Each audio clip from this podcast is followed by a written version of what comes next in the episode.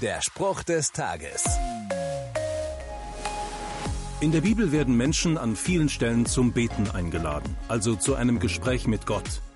Ein Gespräch mit jemandem, den ich nicht sehe, der immer antwortet und auf den ich mich trotzdem konzentrieren soll. Wie und wo soll das bitte gehen? Ein Beispiel dafür gibt es im ersten Buch Mose in der Bibel.